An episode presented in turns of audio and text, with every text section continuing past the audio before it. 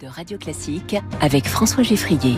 Radio Classique, il est 7h30, c'est le journal de Julie Droit. De nouvelles mobilisations d'agriculteurs en France. Malgré les promesses du gouvernement, la colère reste vive en attente des mesures concrètes pour leur avenir. Reportage à suivre. Il n'y a pas que les agriculteurs qui se plaignent d'un excès de normes en France, les petites et moyennes entreprises aussi. Les parlementaires ont fait des propositions hier pour une simplification administrative. Enfin, un retour sur le parcours de Philippe Grumbar, ancien directeur du journal L'Express et l'un des plus grands espions soviétiques de la Ve République. Juste après ce journal, que vient vraiment chercher Volodymyr Zelensky à Paris aujourd'hui? Ce sera l'écho du monde avec Christian Macarian. 8h moins le quart, le journal imprévisible. Marc Bourreau repasse son permis de conduire en direct sur Radio Classique. Puis les résultats records de Stellantis, l'ex-Peugeot, Citroën, Fiat, Chrysler est vraiment devenu un géant mondial de l'automobile. Ce sera le décryptage de Pierre Fay. Julie Drouin, il n'y a pas un monde agricole, mais plusieurs, et le syndicat majoritaire ne les représente pas tous. Si le président de la FNSEA, Arnaud Rousseau, cherche à ménager le gouvernement dans l'attente de la concrétisation des promesses et du salon de l'agriculture, sur le terrain, la colère agricole reprend de la vigueur, comme à Montauban, dans le Tarn-et-Garonne. Une centaine d'agriculteurs se sont retrouvés hier pour mener des actions, Valentin Larquier.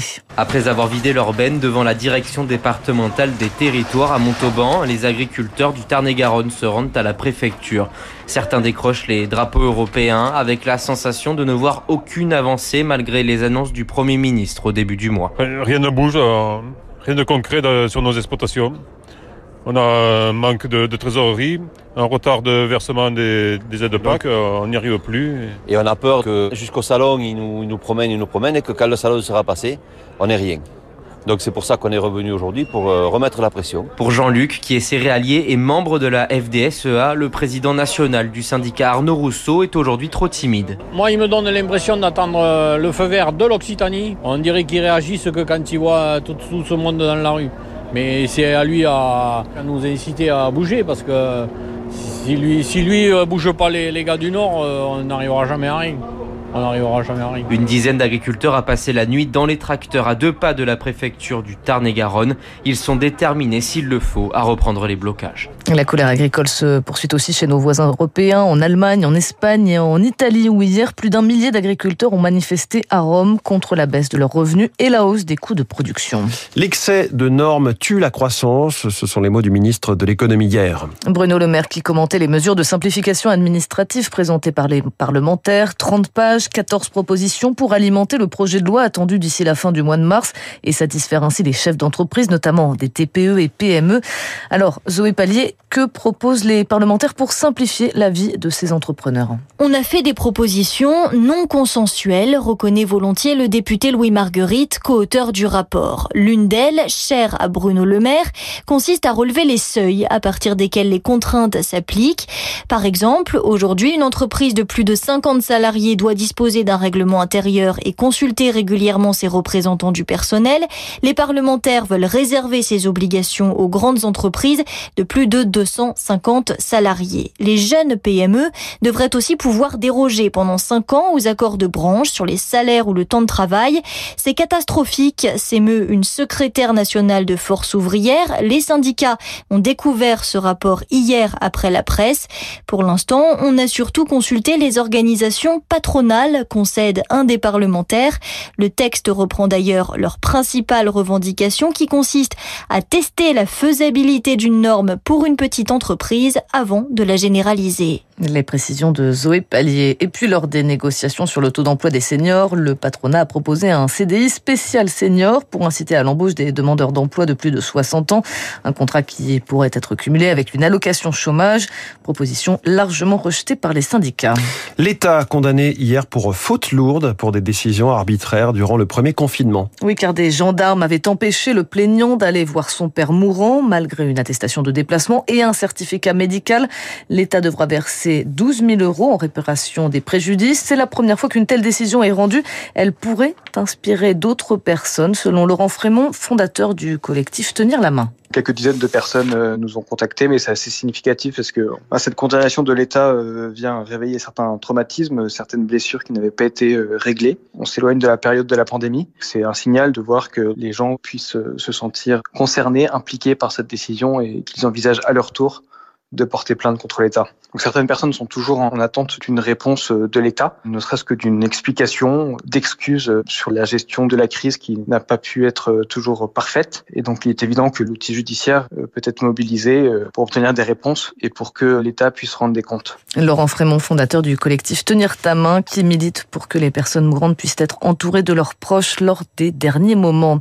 Au Sénégal, cette décision historique rendue cette nuit, le Conseil constitutionnel a invalidé le report de la présidentielle. La décision du président Macky Sall de repousser le scrutin de 10 mois est jugée contraire à la Constitution. L'opposition salue cette position. On l'a appris euh, hier, l'hebdomadaire L'Express révèle avoir été dirigé par un agent du KGB dans les années 70. Philippe Grumbar était au service des renseignements soviétiques pendant 35 ans. Il était même l'un des principaux agents du KGB. Pourtant, le journaliste décédé en 2003 n'était pas pro-communiste, mais plutôt proche de François Mitterrand et de Valéry Giscard. Lucie Dupressoir, vous nous retracez le parcours de Philippe Grumbach. Identité Philippe Grumbar, nom de code Brock, l'un des agents les plus appréciés du KGB selon le transfuge des renseignements soviétiques passé chez les Britanniques, Vassili Mitrokin. C'est grâce à ces archives que la double vie du journaliste émerge au service du KGB de 1946 à 1981. Une seule mission connue, en 1974, l'espion doit faire obstacle à l'union des droites. Il remet un faux document à Jacques Chaban-Delmas, des prétendus conseils que les Américains auraient donné à Valéry Giscard d'Estaing pour le battre lui et François Mitterrand. Avec le recul, l'Express mentionne d'autres faits troublants. En 1956, par exemple, par le biais de Pierre Mendès France dont il est proche, Philippe Grumbach tente de convaincre l'Élysée de renoncer à une intervention militaire dans le canal de Suez au profit de l'URSS. Rien ne dit en revanche si son activité d'agent a eu une incidence éditoriale à l'Express, l'hebdomadaire dont il a été évincé par une nouvelle direction en 1956. 1978. Des précisions de Lucie Dupressoir. Les amateurs de tennis de table les connaissent déjà, le grand public commence à les adopter. Les frères Lebrun sont les nouveaux espoirs des Jeux Olympiques. Alexis, 20 ans, Félix, 17 ans, ils sont entrés en lice aux mondiaux de Busan en Corée du Sud ce matin avec l'équipe de France, une étape importante avant les JO de Paris. Alexis est 21e mondial, Félix son cadet 6e mondial et les deux frères sont devenus en l'espace de quelques mois de sérieux concurrents aux Chinois ultra dominants dans cette discipline à tel point que certains parlent de Lebrun mania. Leur mère, Dominique Lebrun, est plus modérée. On n'en est quand même pas là, mais on voit que quand ils jouent, euh, parfois on est obligé de jouer à guichet fermé à Montpellier. Euh, il y a quelque chose quand même de assez euh, incroyable qui est en train de se passer autour du tennis de table et autour d'Alexis et Félix, ça c'est sûr. Mais je pense pas que Alexis et Félix, ils pensent toute la journée. Après, voilà, on a une histoire particulière dans la famille. Leur grande sœur est opérée six fois à cœur ouvert, donc quand on nous parle de pression, euh, on se dit, nous, la pression, en gros, on sait ce que c'est. Eux, euh, à chaque fois, euh, disent qu'ils prennent compétition après compétition.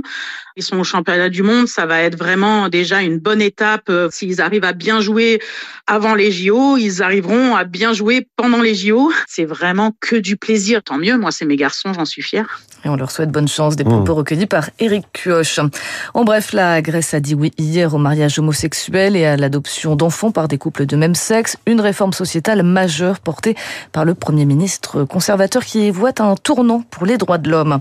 Enfin, la Berlinale a débuté hier soir, 74e édition du Festival du cinéma de Berlin. Un festival pour faire comprendre le monde à travers 20 films en lice pour l'Ours d'Or. Merci Julie Drouin, c'était votre journal de 7h30 sur Radio Classique. L'écho du monde dans un instant, un écho de Paris où se rend le président ukrainien aujourd'hui. Puis le journal imprévisible, une petite histoire du permis de conduire. On le passait autrefois avec un, ingénieur des transports sur la place du Mort. Radio Classique 7h30.